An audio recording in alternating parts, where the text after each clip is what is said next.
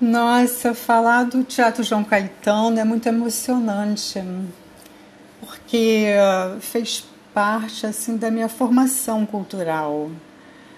É, eu comecei a frequentar ele uh, nos anos 70, ainda era adolescente, e uh, aquele projeto seis e meia, né, era barato e eu e meus amigos íamos com muita frequência. Me lembro até hoje do, do show do Belchior, junto com a Simone, eu acho, que lotou, mas lotou de um jeito que não cabia dentro do teatro.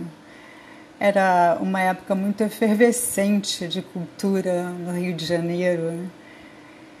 Muito legal. Lembro também que eu, que eu fui, tive a oportunidade de ir no, no espetáculo Nó da Débora Coker, que fez parte também da, do bicentenário do Teatro João Caetano. Foi lindíssimo. Muito bom lembrar disso.